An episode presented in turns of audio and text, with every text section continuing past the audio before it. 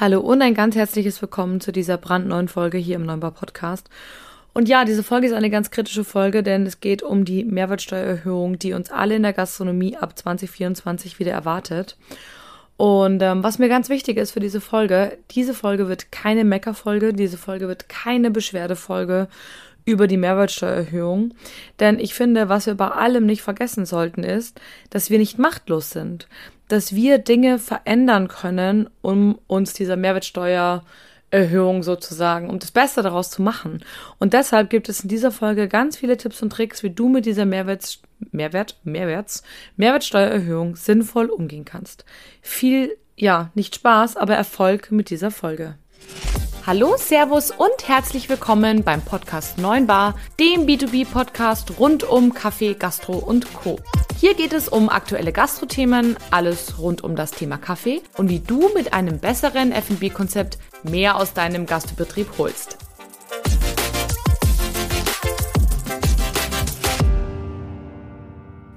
So, hallo und herzlich willkommen zu dieser brandneuen Folge hier im Neunbar Podcast. Schön, dass du heute wieder einschaltest und falls du das erste Mal da bist, ja, da hast du dir eine ganz, ganz einfache Folge ausgesucht, äh, Ironie off. Mein Name ist Kathi Rittinger und ähm, ja, in meinem Offline-Leben, also quasi wenn ich nicht gerade in dieses Mikrofon spreche, helfe ich Gastronomen und Gastronomen dabei, die richtige Kaffeemaschine zu finden, die ihnen nicht nur glückliche Gäste verschafft, sondern auch sinnvollerweise mehr Umsatz. Und ja, dementsprechend bin ich natürlich viel draußen in der Gastronomie unterwegs, unterhalte mich sehr, sehr viel mit Menschen in der Gastronomie, Hotellerie, Bäckereien, Cafés und so weiter und so fort. Und ähm, ja, was äh, natürlich gerade eben in den letzten Wochen immer wieder ein Riesenthema war, war das Thema der Mehrwertsteuererhöhung von 7 auf 19 Prozent. Und ähm, ja, was soll ich sagen? Gestern beziehungsweise heute kam nun die finale Nachricht raus, dass es wohl so aussieht, dass die Mehrwertsteuererhöhung kommen wird. Ähm, ich habe mehrere Artikel dazu gelesen. Ein ganz, ganz offizielles Statement habe ich noch nicht gefunden. Aber wenn die Artikel schon so aussehen, dann glaube ich, dürfen wir uns damit befassen, dass das so kommen wird. Und ich denke, in den letzten Monaten wurde immer schon, oder was heißt immer, es wurde schon sehr, sehr viel über das Thema gesprochen. Es gab einige Verbände, die laut geworden sind, einige große Gastronomen, die laut geworden sind. Ähm, es haben sich Menschen in Berlin versammelt ähm, vor dem Brandenburger Tor haben demonstriert, was ich absolut richtig und wichtig finde. Ich denke, es ist super, super wichtig, Politikern mit sinnvollen ähm, Argumenten entgegenzutreten, zu zeigen, dass wir eine Lobby haben. Ich denke, das ist absolut, absolut sinnvoll. Doch eine Sache wird völlig völlig vergessen in der ganzen Diskussion, was tun wir denn eigentlich in der Gastro, wenn die Mehrwertsteuererhöhung kommt? Spannenderweise höre ich darüber überhaupt gar keinen sprechen. Und deswegen habe ich mich dazu entschlossen, diese Folge heute aufzunehmen. Denn Fakt ist, die Mehrwertsteuererhöhung wird, so wie es aussieht, kommen. Und wir sollten uns schleunigst damit beschäftigen, was wir denn jetzt eigentlich konkret tun wollen. Die einen ähm, sagen, ja, wenn wir nichts tun, wird haarig, bis zu 12.000 Betriebe müssen äh, laut der DEHOGA aufgeben, wenn die Mehrwertsteuererhöhung kommt. Ähm, ich persönlich glaube daran nicht. Meine Meinung, die ja, ist eigentlich relativ klar. Die Steigerung der Mehrwertsteuer allein macht, denke ich, kein solides Geschäftsmodell kaputt. Dafür braucht es viel, viel, viel mehr. Und deshalb ist es umso wichtiger, sich jetzt Gedanken zu machen, statt ein Stück weit in diese Vogelstrauß oder auch Opferstellung, äh, in dieser Opferstellung zu verharren, den Kopf in den Sand zu stecken und zu, auf die Politiker zu schimpfen und zu sagen, das ist alles scheiße. Ja, ich habe das Wort gesagt im, äh, im Podcast. Ähm, ich glaube, es ist ganz wichtig zu schimpfen. Es ist wichtig, diese Emotion rauszulassen, diese Wut. Ja, es war in unserer Branche nicht leicht die letzten Jahre. Corona, äh, Inflation, Kriege, Preiserhöhungen etc. pp. Und jetzt auch noch die Mehrwertsteuererhöhung lass die Energie raus, lass die Wut raus, weil ich glaube, das ist ganz wichtig, damit man sich nachher wieder auf die sinnvollen Dinge konzentrieren kann, nämlich, was tun wir denn jetzt? Und ähm, ja, wir können trotz allem Protest, ich glaube, da gab es jetzt jede Menge davon und allen Argumenten, wir können nicht verhindern, dass passiert, was jetzt passiert, dass die Erhöhung kommt. Und deshalb sollten wir uns doch die Frage stellen, was können wir eigentlich tun? Wir können nämlich unseren Umgang mit der Mehrwertsteuererhöhung sehr wohl beeinflussen. Das heißt, die einzige Frage, die jetzt wirklich relevant ist, wie sorge ich trotz Mehrwertsteuererhöhung für mehr Profitabilität? Das ist die Frage, die wir uns stellen sollten. Und ähm, wie immer ist es im Großen und Ganzen relativ simpel. Einnahmen erhöhen oder Ausgaben reduziert. Äh, reduziert, reduzieren, sage ich schon. Ihr merkt, ich bin schon äh, voll on fire. Ich bin ein großer Fan davon, nicht im Problem zu verharren, sondern wirklich äh, proaktiv nach Lösungen zu suchen. Ich glaube, das ist jetzt super, super wichtig. Ähm, und wer jetzt lacht und sagt, na ja, also soweit habe ich es auch noch verstanden, Ausgaben äh, reduzieren und Einnahmen erhöhen, lasst uns unbedingt in Detail springen. So, was ich jetzt im Moment schon relativ häufig online lesen kann, sind verzweifelte Gastronomen und Gastronominnen, die sagen, ey, ich weiß gar nicht, was ich tun soll. Was soll ich machen? Preise rauf, Preise runter, ähm, Speisekarte verkleinern, Öffnungszeiten, redu äh, Öffnungszeiten reduzieren, Personal ausstellen. Ähm, also gefühlt herrscht da gerade ganz, ganz viel Panik und bevor du jetzt im blinden Aktionismus ausbrichst, ist eine, eine Sache wirklich wichtig. Also, wenn du eine Sache heute lernst oder mitnimmst, dann nur, nur diese. Du und der Betrieb muss es in die Herzen deiner Gäste schaffen. Nur dann werden sie dir treu sein, solltest du die Preise erhöhen oder dein Konzept anpassen. Und oft höre ich, wenn ich jetzt die Preise erhöhe, dann kommt doch keiner mehr zu uns. Oder auch, dann gehen die Kunden halt nur noch zum Döner, zum Lieferdienst oder zum Supermarkt. Und ich würde dich gerne jetzt ein paar Sachen fragen. Und wenn du möchtest, pausier gerne die Folge und denk darüber nach und fühl mal in dich rein, was da intuitiv kommt. Weißt du mit hundertprozentiger Sicherheit, dass deine Besucherzahl komplett zusammenbrechen wird? und ich meine mit hundertprozentiger Sicherheit, dass niemand mehr kommen würde, weil deine Preise zu hoch sind. Und falls du jetzt schon dir denkst so, na ja, also, ja, die Stammgäste vermutlich schon, gut so. Ja, vielleicht wird deine Gästeanzahl zurückgehen. Aber zusammenbrechen, so zu 100 Prozent, dass du gar nicht mehr arbeiten kannst? Und zum Thema Döner und Lieferdienst und Restaurant. Wenn deine Gäste so easygoing zum Lieferdienst, zum Döner oder zum Supermarkt wechseln würden, warum sind dann deine Gäste jetzt nicht schon da anstatt bei dir?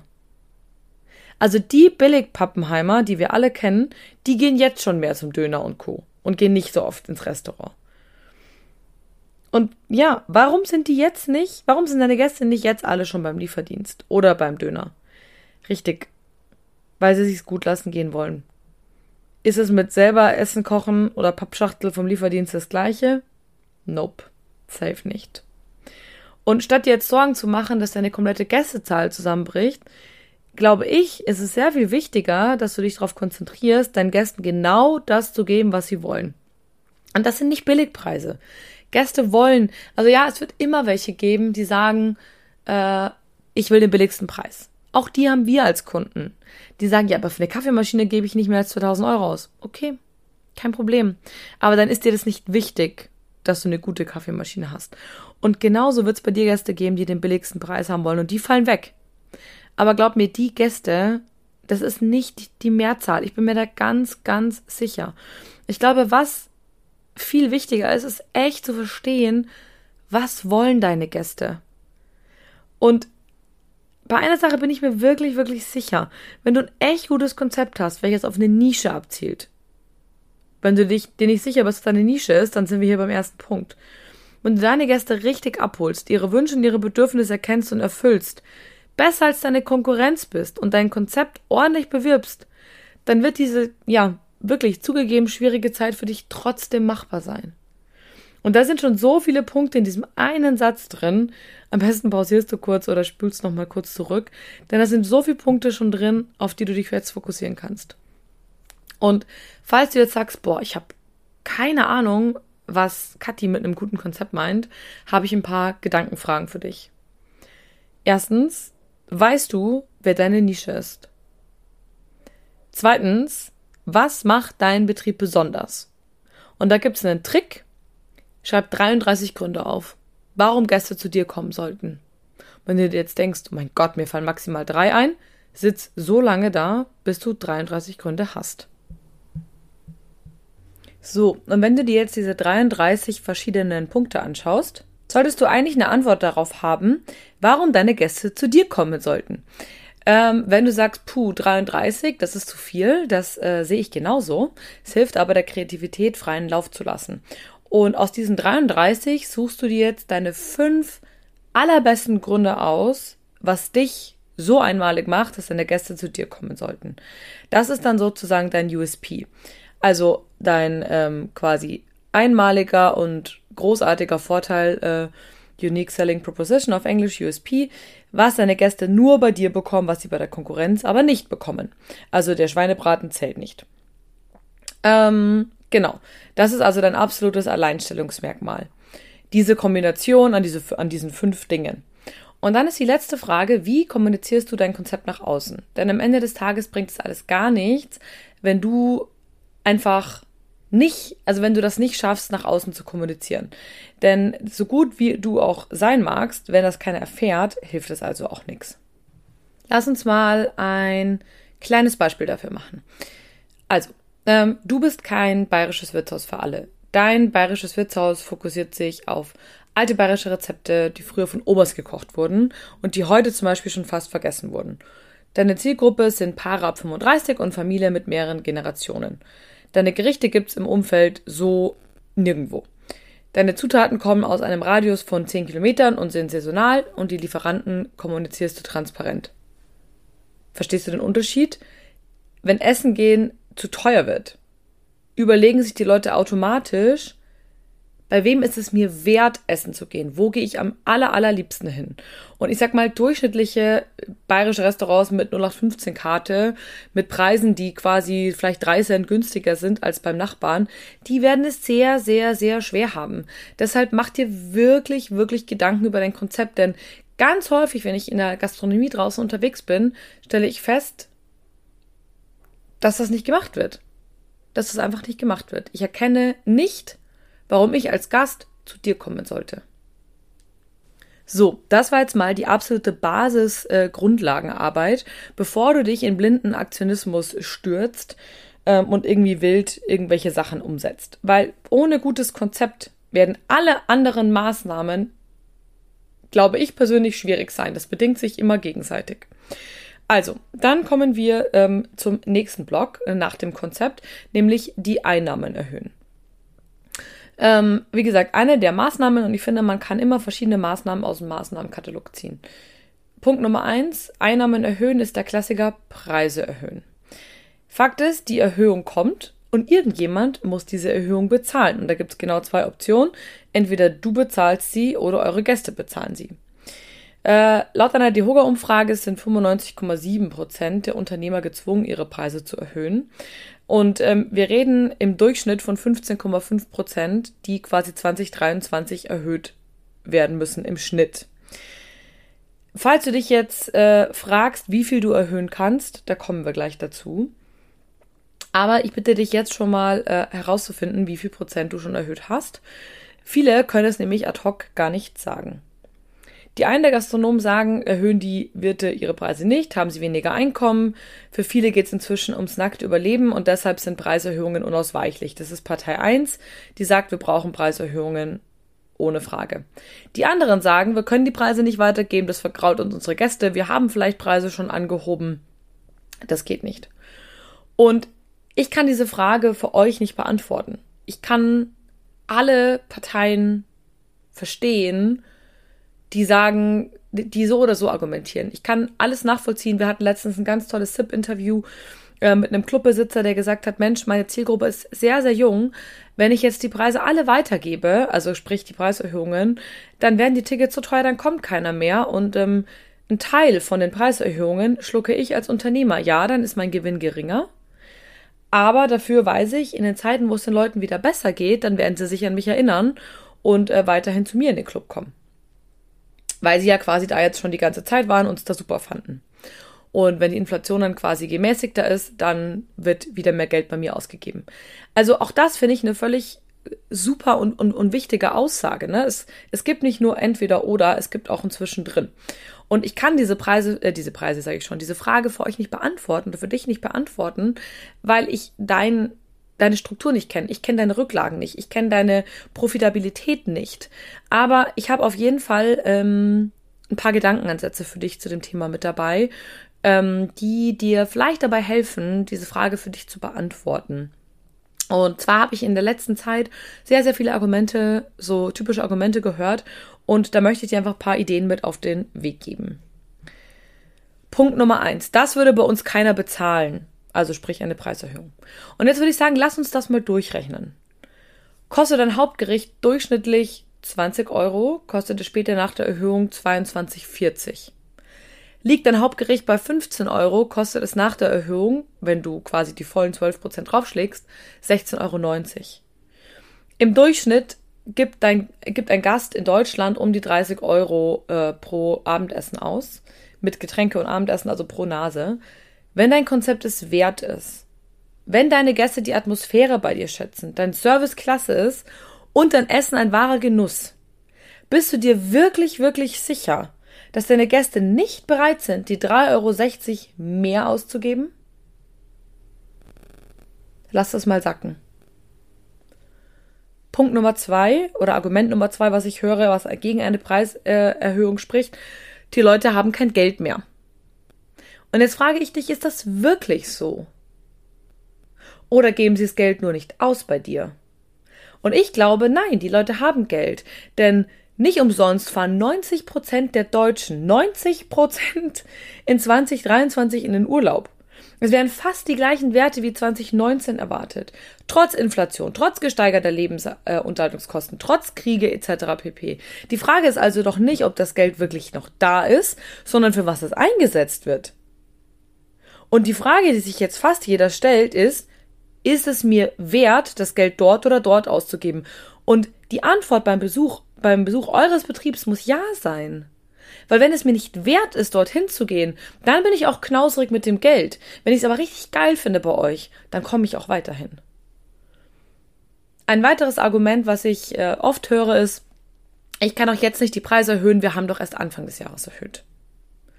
Ganz wichtig bei Preiserhöhungen ist Transparenz und gute Kommunikation. Ist für dich deine eigene Preiserhöhung ein Problem, wirst du das nach außen hin ausstrahlen. Wenn du dich dabei unwohl fühlst, wenn du nicht dazu stehst, wenn du sagst, wenn du damit zauderst und ähm, die Argumente für dich nicht geklärt hast, wirst du das nach außen ausstrahlen, die Leute werden spüren. Und du brauchst dich nicht dafür entschuldigen, deine Preise zu erhöhen. Du bist Unternehmer und du musst deine Preise sinnvoll anpassen. Und die deine Leute müssen davon leben können, ja? Du lebst von deinem Job. Genauso wie andere Leute von ihrem Job leben. Und wenn andere Leute das Gefühl haben, sie verdienen zu wenig, dann haben sie auch das Recht, eine Preiserhöhung bei ihrem Arbeitgeber einzufordern. Ob sie es bekommen oder nicht, ist was anderes. Aber du bist Unternehmer und du musst deine Preise sinnvoll anpassen.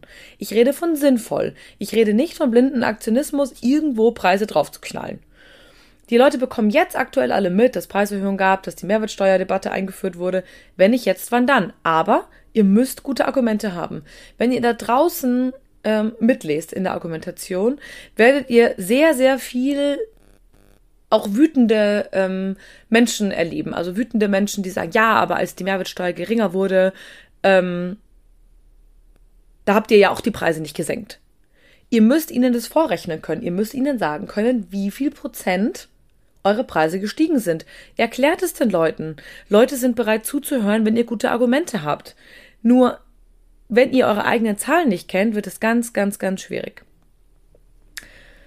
So, ganz wichtig, wenn du überlegst, deine Preise zu erhöhen, und das ist quasi der Abschluss jetzt des Preiserhöhungskapitels, dann ist es eine ganz, ganz wichtig, eine absolut saubere Kalkulation deiner Kosten, Umsätze und Preise zu haben. Anders kannst du eigentlich gar nicht entscheiden, ob du es dir erlauben kannst, die Mehrwertsteuer nicht weiterzugeben oder ob du auch gezwungen bist, es zu tun. Denn wenn du immer noch mit EK mal drei oder mal vier kalkulierst, hast du hier einen riesen, riesen, riesengroßen Nachholbedarf. Und da solltest du dir unbedingt Hilfe holen. Ich kann dir nur einen ganz, ganz großen Tipp geben.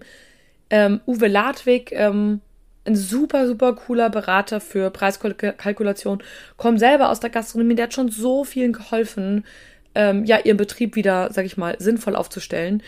Hol dir Hilfe, wenn du nicht weißt, wie du richtig deine Preise kalkulierst. Ich weiß, das klingt immer so blöd, aber so viele kalkulieren noch mit dieser drei bis viermal Aufschlagskalkulation. Das funktioniert einfach nicht mehr. Ähm, genau. So, wenn du jetzt sagst, ah ja, da, da habe ich Nachholbedarf, da hole ich mir Hilfe, welche Maßnahmen gibt es denn noch, außer die Preise zu erhöhen und mehr Umsatz zu generieren. Den Durchschnittsbon zu erhöhen. Ähm, Punkt Nummer eins, Personalschulen. Personalschulen ist so wichtig, denn nur so können sie wirklich Empfehlungen geben. Also sprich, welcher Drink passt denn wirklich gut zum zu dem Essen? Welchen, welcher Aperitif, Aperitif ist gerade auf der Tageskarte? Ähm, was für ein Espresso habt ihr, um den Leuten den Espresso noch ein bisschen schmackhaft zu machen? Ich natürlich als alte Kaffee Queen, ähm, für mich ist der Espresso am Ende immer total wichtig. Aber wenn der Personal gar nicht weiß, was es hat, wenn ihr das gar nicht schult und die nicht fit macht auf äh, After Sales, auch da kann man sich übrigens Hilfe holen, dann wird das nix. Also macht sie fit. Genau, und dann wirklich jeder, also individueller Zusatzverkauf. Für jeden Gast gibt es die Möglichkeit auf ein Upgrade, auf ein Upsell sozusagen. Und ähm, das war, wie ich schon angewähnt habe, Aperitif vorweg. Cocktail oder Schnaps danach, Kaffee zum Dessert, Sahne zum Kuchen, Beilagensalat. Ich werde nie nach einem Beilagensalat befragt und ich werde, ich bestelle ihn immer, wirklich immer, freiwillig schon. Jeder Euro zählt, wirklich jeder Euro zählt.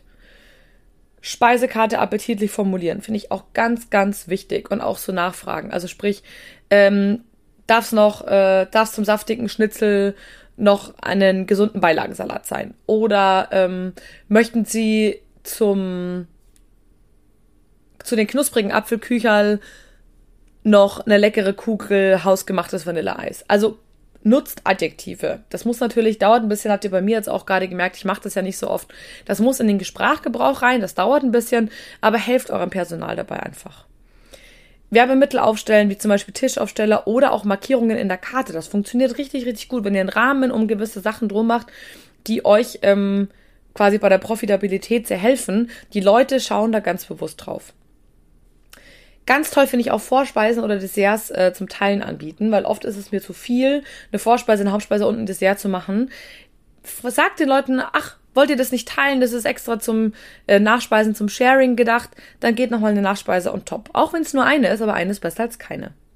Kombi-Menüs anbieten. Funktioniert mittags zum Beispiel auch super.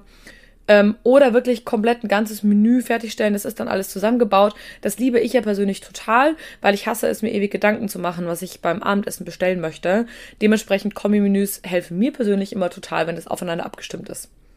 Und Zusatzbestellungen ermöglichen. So oft lese ich auf der Speisekarte es tut mir total leid, es ärgert mich jedes Mal wirklich wieder. Äh, Änderungen im Gericht kosten ein Euro mehr. Ey Leute, wenn ich einen Lachs dazu bestellen will, dann berechne mir doch einfach drei Euro mehr. Aber bietet es doch einfach an. Macht eine vegetarische Basis und sagt den Leuten, hey, willst du das mit Jakobsmuscheln, mit Fisch, mit äh, Fleisch, mit Tofu, was weiß ich, und streicht euch einfach noch ein bisschen mehr Geld ein. Also das macht es ja für euch einfach nur leichter. Habe ich, verstehe ich eh nicht, warum das so viele nicht machen. Aber gut, vielleicht ja jetzt. Das war die Variante Durchschnittsbon erhöhen. Wenn ihr sagt, naja, okay, aber was kann ich denn noch machen? Ihr könnt ebenso noch dafür sorgen, die Besucherfrequenz zu erhöhen. Wenn du, schau mal, wenn du die Einnahmen erhöhst durch höhere Preise, weil du die Preise leicht anhebst, weil du den Durchschnittsbon erhöhst durch, wie wir es gerade besprochen haben, Zusatzverkäufe etc. pp. und die Besucherfrequenz erhöhst, also sprich, ähm, deinen Tisch häufiger umschlägst, was passiert dann? In allem deutlich höhere Einnahmen. Und da haben wir noch nicht mal die Kosten angeguckt, ne? Wir haben jetzt nur an den, an den Einnahmen äh, dran gearbeitet. So, wie könnt ihr jetzt die Besucherfrequenz erhöhen? Ähm, am Ende des Tages, wenn nämlich die Besucherfrequenz nicht passt, bringt dir der Durchschnittsbon und die höheren Preise auch nichts, weil dann einfach am Ende des Tages zu wenig Leute da sind, damit der Effekt kommt. Ganz wichtig, Online-Reservierungen anbieten. Inzwischen, ich habe so einen vollgepackten Tag. Meine ganzen Lieblingsrestaurants, die rufe ich vielleicht noch an. Aber Leute, ich habe keinen Bock, sage ich ganz ehrlich, keine Bock, 15 Mal irgendwo anzurufen. Beim ersten Mal ist noch keiner da, verständlich. Beim zweiten Mal in der Mittagspause, wenn ich Zeit hätte, habt ihr keine Zeit, weil dann ist end viel los. Dann stresst ich mich und ich stress euch. Beim dritten Mal nachmittags ist wieder keiner da oder keiner geht ans Telefon. Beim vierten Mal ist es abends und eigentlich wäre ich jetzt schon gerne da. Mit Online-Reservierungen spart ihr euch den ganzen Scheiß. Ihr könnt euch ermöglichen, ihr könnt den Leuten auch ermöglichen, leichter den Tisch wieder abzusagen. Das ist ja in der heutigen Zeit auch ein Riesenthema No-Show. Die müssen nicht nochmal anrufen. Es ruft keiner an und sagt, ah, ich kann jetzt heute doch nicht. Das ist den Leuten unangenehm. Ist wie im Vertrieb. Bei mir sagt auch keiner ein Angebot ab oder die wenigsten. Dementsprechend wirklich großer Tipp. Online-Reservierungen anbieten. Auf Google Maps werden auch immer ähm, die zuerst angezeigt, die Online-Reservierungen anbieten. Also es hat nur Vorteile. Dann äh, macht Kooperation mit Hotels und Firmen in der Nähe. Poliert euer Google-Profil auf. Beschreibungen hinzufügen. Das ist total SEO-relevant. Ähm, fordert Bewertungen bei euren Gästen ein. Gerade wenn ihr ein Online-Reservierungstool benutzt, könnt ihr denen nachher eine Nachricht zuschicken lassen. Hey, bewerte uns, wie war's? Ladet aktuelle Fotos hoch. Ihr könnt Speisekarten auch hochladen in Google und Öffnungszeiten aktualisieren. Das ist super, super wichtig. Poliert das auf und ihr könnt sogar auf Google Maps mit äh, Google Ads euch bewerben lassen. Also sprich, sucht jemand nach zum Beispiel Italiener in der Innenstadt, seid ihr die Ersten, die rauskommen. Regelmäßig auf Social Media posten. Da folgen euch Leute und ich kenne das so von mir selber, wenn man irgendwo, äh, wenn man mit Freunden verabredet ist und man ist irgendwie spät dran und muss sich überlegen, wo gehen wir hin. Man scrollt durch Social Media und man kommt auf eine Speisekarte. Ey, bleibe ich sofort hängen. Oder auf ein mega schön angerichtetes Gericht. Total sinnvoll. Newsletter an Bestandskunden versenden. Auch da. Hey, wir haben Aktionswochen. Heute gibt's österreichische Woche, nächste Woche gibt's Wildwoche und am 14. haben wir ein tolles Valentintags, Valentin, Valentinstagsbrunch, wo sich die Muttis noch die Nägel machen lassen können. Whatever. Überlegt euch was. Laufkundschaft nicht zu vernachlässigen. Der äußere Look eures Restaurants muss top sein. Wo gehe ich rein, wo es von außen nett aussieht? Und da gehört nicht diese Plastikstatue davor, die mit diesem Winkelschild vor der Tür steht. Nein, danke. Und äh, regelmäßige Veranstaltungen planen, gegebenenfalls äh, gegen Vorkasse und gegen Anmeldung. Ähm, Kunden von mir aus Frankfurt machen das, das ist ein vietnamesisches Café. Die machen dann einmal im Monat ein ganz tolles vietnamesisches Abendmenü. Aber eben nicht regelmäßig, sondern also regelmäßig einmal im Monat, jetzt nicht jede Woche, aber das bringt denen zusätzlich außerhalb der Öffnungszeiten nochmal Geld in die Kasse. Überleg mal, Besucherfrequenz, wenn du nur abends aufhast und ab und an Events machst, kannst du deine Besucherfrequenz ja schon mal erhöhen. Und natürlich muss ich das immer alles rechnen, also sauber durchrechnen, aber ein Restaurant, was nur abends auf hat, das ist echt für die Mietbilanz ziemlich fies. So, damit haben wir jetzt schon mal drei große Punkte abgehakt. Jetzt habe ich noch ein paar weitere Ideen für dich, die du zusätzlich machen kannst. Kalkuliere ein paar wenige wirklich günstige Gerichte. Und mit kalkulieren meine ich, kalkuliere sie wirklich. Also such dir Gerichte, wo der Wareneinsatz und der Personalaufwand sehr, sehr gering ist. Also keine Ahnung, die klassischen Nudeln mit Tomatensauce, ähm, alles, wo du relativ wenig Wareneinsatz brauchst und was relativ flott geht. Die quasi für die Leute anzieht, verhältnismäßig wenig Geld haben. Ne? Also gerade Senioren oder so in der Stadt, die haben einfach teilweise sehr wenig Geld und können sich Essen gehen dann vielleicht wirklich nicht mehr leisten. Und um diesen Argum diesem Argument quasi entgegenzukommen, kannst du sagen, hey, auf meiner Tageskarte habe ich immer zwei Gerichte, die für 10 Euro hergehen. Also auch für die, die wenig Geld haben. Kalkulier das auf jeden Fall. Die müssen für dich aber, wie gesagt, Sinn machen. Das bedeutet, du musst die sauber, sauber, sauber kalkulieren alle Gerichte auch zum Abholen anbieten. Da sind wir wieder bei dem äh, vergünstigten Mehrwertsteuersatz. Bei diesen Abholungsgeschichten kannst du nämlich komplett diese 19% Mehrwertsteuer ausklammern. Und das ist immer noch besser, als wenn die Leute gar nicht zu dir kommen würden. Also unbedingt auf Abholerbasis anbieten, vielleicht sogar mit Lieferdiensten kooperieren, aber nur, wenn es trotzdem noch zu deinem Deckungsbeitrag beiträgt. Also ein Gericht, was nachher Minus in der Kasse macht, weil quasi die ganzen Kosten dich auffressen, das bringt natürlich nichts. Das muss schon zum Deckungsbeitrag beitragen. Was heißt Deckungsbeitrag?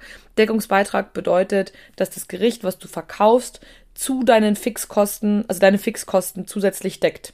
Wenn es das nicht tut, also quasi wenn es nur die Kosten deckt, die das Gericht sowieso, ähm, wie soll ich sagen, ähm, verursacht, ne? Also wenn es nur die Kosten reinbringt, die das Gericht verursacht, also Lebensmittel und die Zeit, die der, die der Mensch sozusagen dafür braucht, aber sonst keine weiteren Kosten deckt, also keinen Anteil von den Fixkosten mehr decken kann, dann macht es keinen Sinn.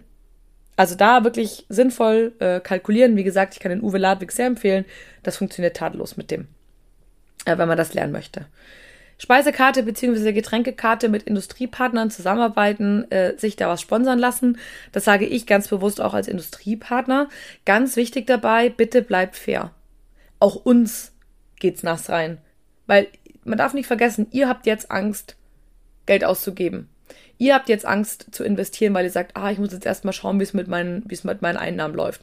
Uns Industriepartnern geht's auch nicht besser, weil uns fehlt dann quasi unsere Zielgruppe, also ihr. Also quetscht uns bitte nicht aus wie die letzte Zitrone und arbeitet dann wirklich fair miteinander. Also wenn ihr euch die Speisekarte bezahlen lasst, dann bitte macht auch mal Werbung in Social Media für den jeweiligen Lieferanten. Zeigt die Tassen, zeigt, also im Kaffeebereich, zeigt äh, den Kaffee, zeigt äh, die Champagnerflaschen, was auch immer. Lasst euch bezahlen, das ist in Ordnung, aber bitte gebt auch was zurück, weil alles andere ist einfach nur unfair. Alternativ könnt ihr noch mit Catering arbeiten, also Caterings anbieten, aber auch wie gesagt nur hier, wenn es zum Deckungsbeitrag äh, beiträgt. Genau, alles, was wir jetzt gerade besprochen haben, führt im Zweifel zu mehr Umsatz und sinnvollerweise auch zu mehr Gewinn. Und die andere Seite, die Kosten, sind im Zweifel sogar noch leichter zu beeinflussen. Deswegen lasst uns auf den zweiten großen Punkt springen, neben den Einnahmen zu erhöhen, gibt es die Möglichkeiten, die Kosten zu reduzieren. So, was sind jetzt die größten Kostenblöcke in der Gastro?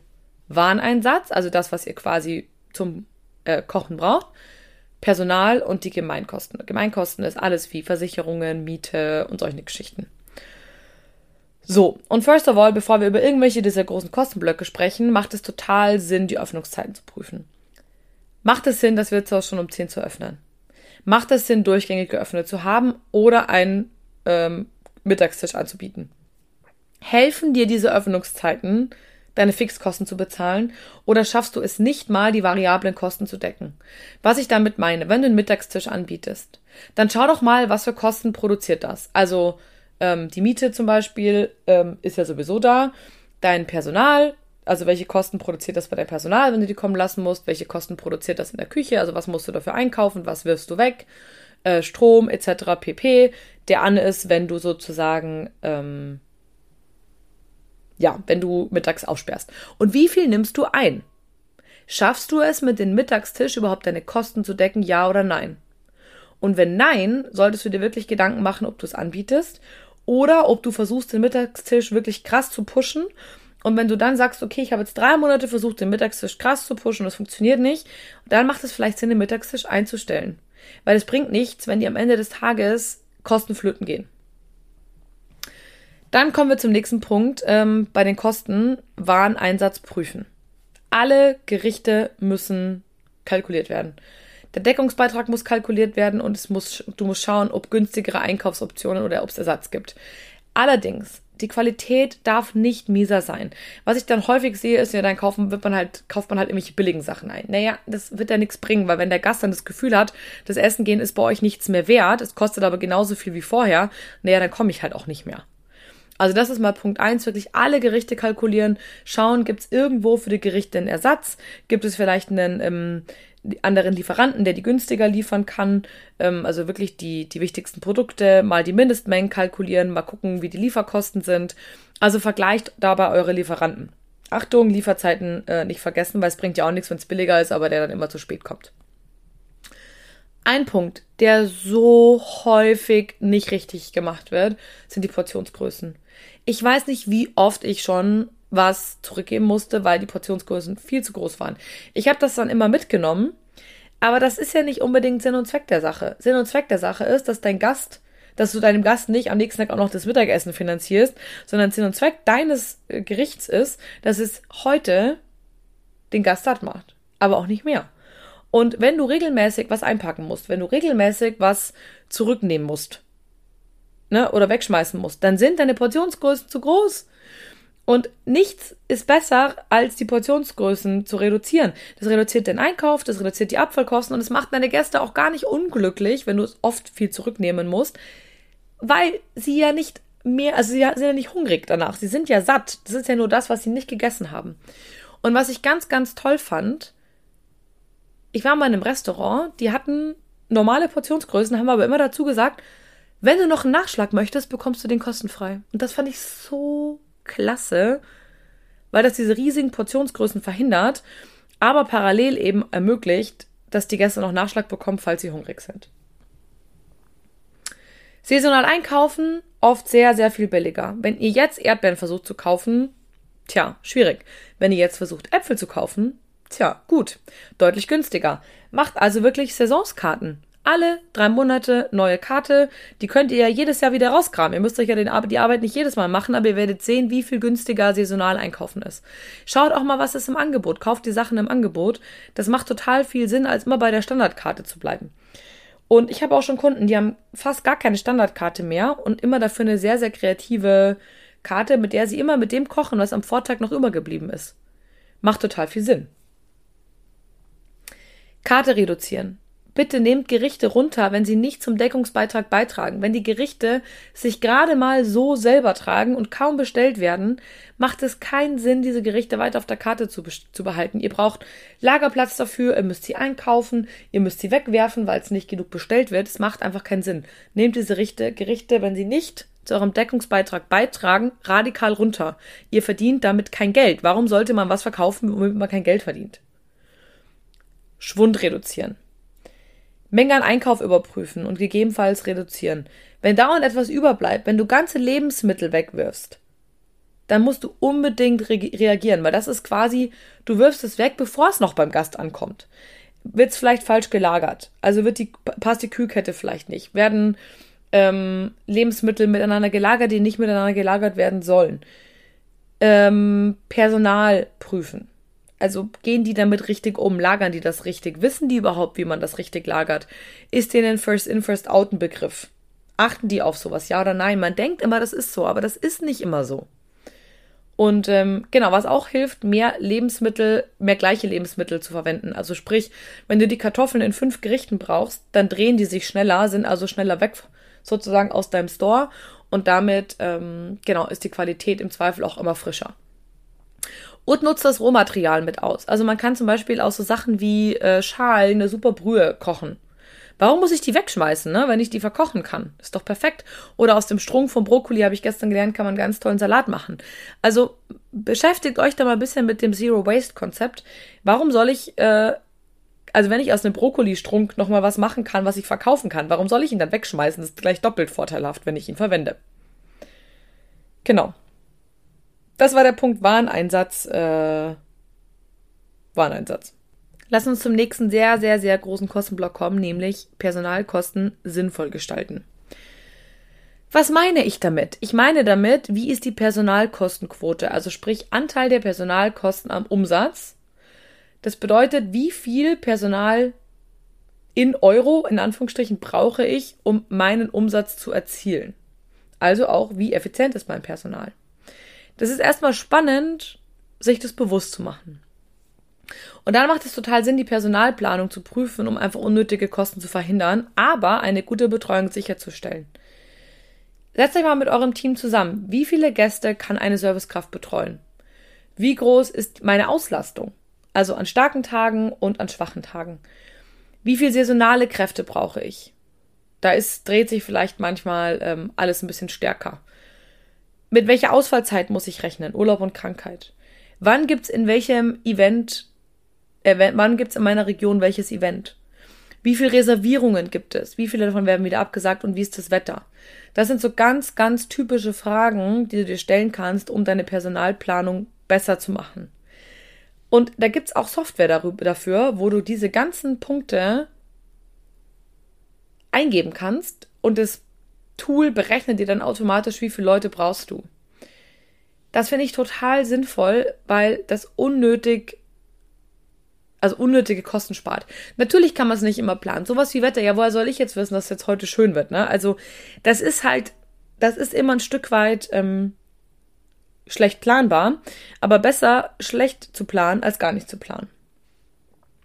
Prozesse überprüfen. Kann irgendwo Digitalisierung helfen? Sind Laufwege irgendwo unnötig lang? Jetzt sagen die Leute so, ja, ich, ich schreibe immer noch mit dem Zettel, dann laufe ich halt in die Küche. Leute, wenn die Bedienung 20 Mal sich am oder 50 Mal am Tag laufen in die Küche sparen muss, in der Zeit kann sie lieber Upsell betreiben. In der Zeit ist sie lieber am Gast. In der Zeit kann sie was verkaufen. Ist doch tausendmal besser, als unnötig in die Küche zu latschen und rüber zu brüllen, was man jetzt gerade braucht, oder? Also unter uns kauft einen Orderman. Das macht total viel Sinn, wenn du Laufwege hast. Warum soll die Bedienung laufen, wenn sie es auch gleichzeitig digital eingeben kann? Dann geht nichts verloren, man muss keine Schrift entziffern.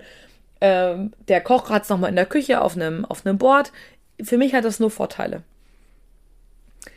Wichtig auch Arbeitszeiten ein- und ausstempeln prüfen. Ich möchte hier niemandem was Böses unterstellen. Manchmal sind Leute auch einfach gedankenlos, stempeln ein, holen sich einen Kaffee, gehen eine Zigarette rauchen. Das ist nicht arbeiten. Einstempeln bedeutet, jetzt geht's los. Die Pause, Kaffee trinken und so weiter könnt ihr dazwischen machen oder halt davor, aber nicht zum Beginn der Arbeit. Also, oder ne, das Feierabendbierchen mit den Kollegen ist auch keine Arbeitszeit. Schaut mal, wo die Leute ein- und ausstempeln. Und most important, es bringt nichts, dem Personal die Kosten zu streichen, dem Personal zu sagen, äh, du kriegst nicht mehr Gehalt.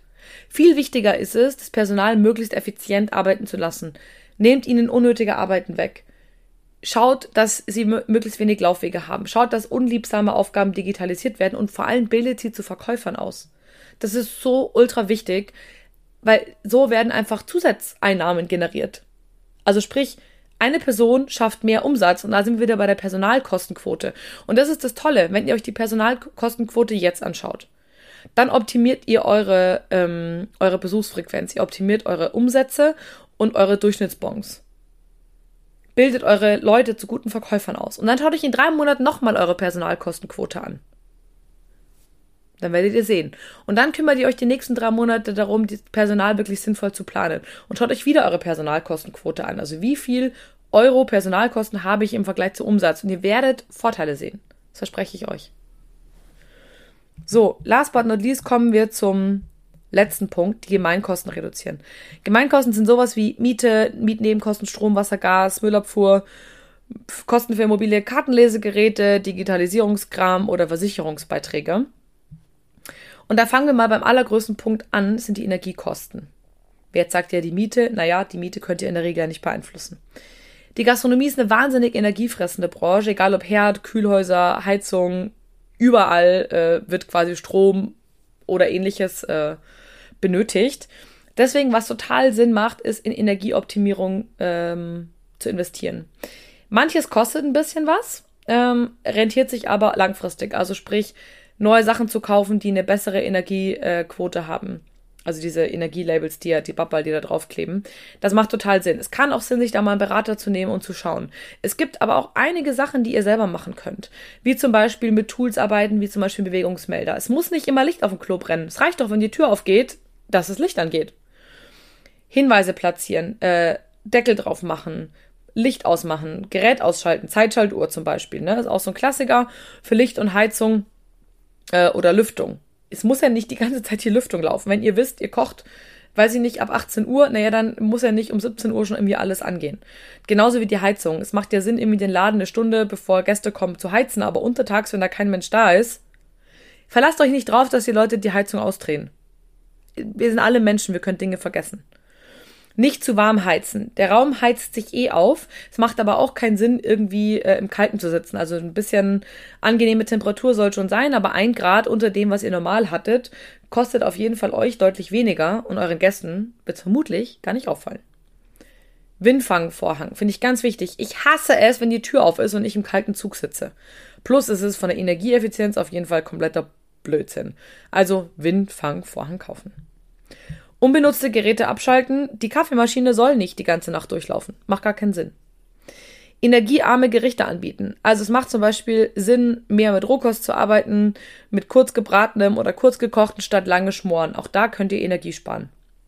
Kühlschrank nicht zu kalt einstellen, verschiedene Zonen, die es äh, im Kühlschrank gibt, wirklich ausnutzen. Man muss das nicht äh, alles auf eiskalt stellen.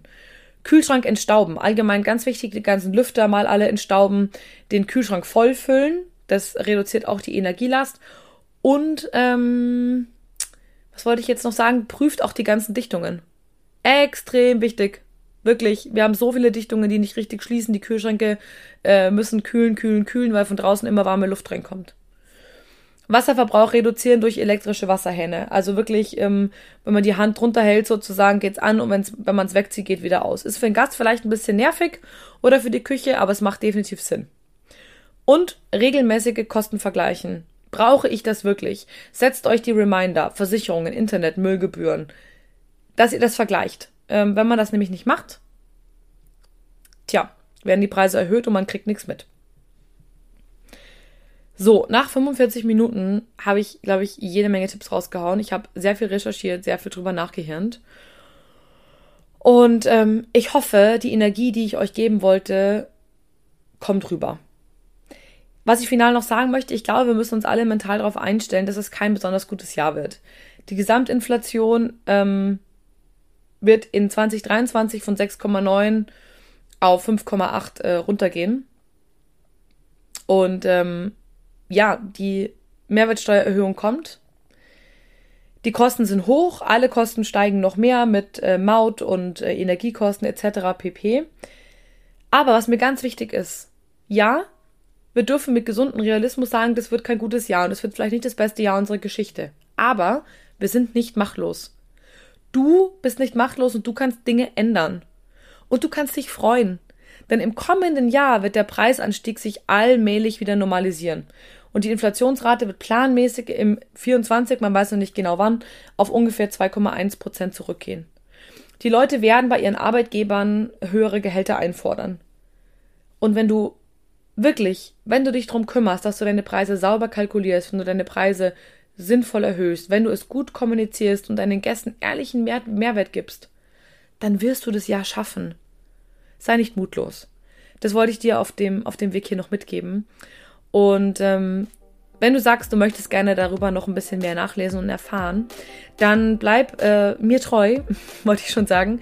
Hüpf rüber auf äh, LinkedIn, beziehungsweise bei LinkedIn findest du mich unter Katharina Rittinger, beziehungsweise auf Instagram und Facebook. Spring rüber und äh, folge mir dort. Dort poste ich nämlich ganz, ganz viel Content zu diesem Thema nochmal. Da kannst du nochmal nachlesen, wenn du auch ein Fan davon bist, Dinge zu lesen. Und in dem Sinne wünsche ich dir jetzt erstmal viel Energie für die nächsten Wochen und Monate. Und mich würde es wahnsinnig interessieren. Schreib mir gerne, wenn du Dinge dafür, darüber umsetzt oder wenn du Fragen zu den Dingen hast, die ich hier gesagt habe. Komm ins Umsetzen. Das ist das Allerwichtigste. In dem Sinne, ich wünsche dir eine ganz, ganz gute Zeit, viel Energie und gute Nerven. Deine Kathi.